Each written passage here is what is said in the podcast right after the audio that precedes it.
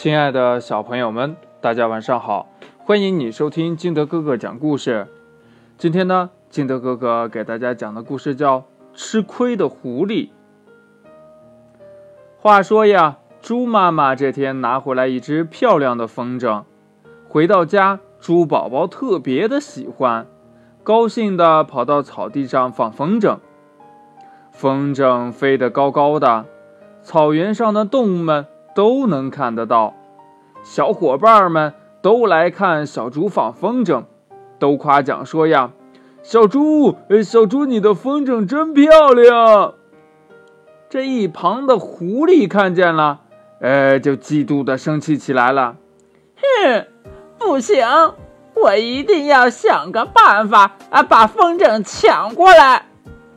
于是呢，狐狸去找了乌鸦，两个人商量着怎么样才能把这个风筝给抢过来。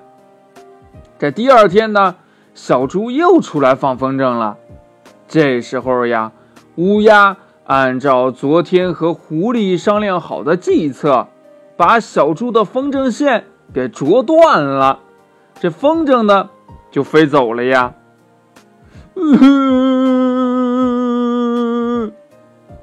哎，小伙伴们赶来看小猪的风筝，可是却看到小猪坐在草地上哭泣呢。大家决定帮小猪一起找风筝。找着找着，在一棵大树上发现了风筝。这小猪高兴的刚要去拿，这狐狸突然站了出来，说：“哼，不许动！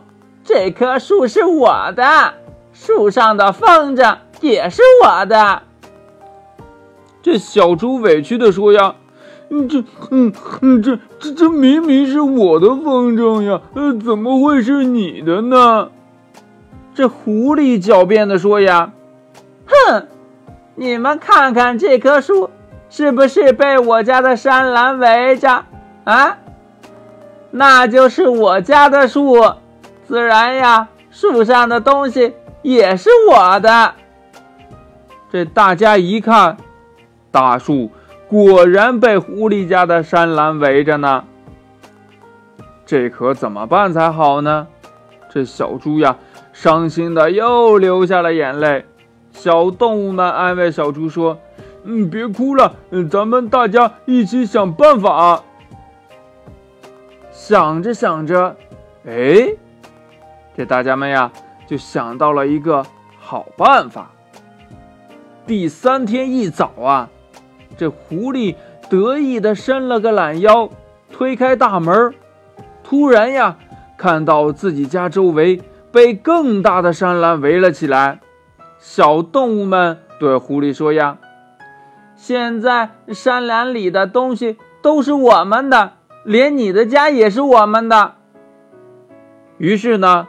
小猪不仅拿回了风筝，还把狐狸呀从自己的家赶了出去。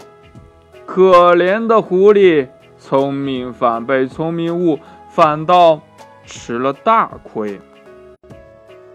故事讲完了，亲爱的小朋友们，如果你是小猪，你遇上了这样的事儿，你该怎么解决呢？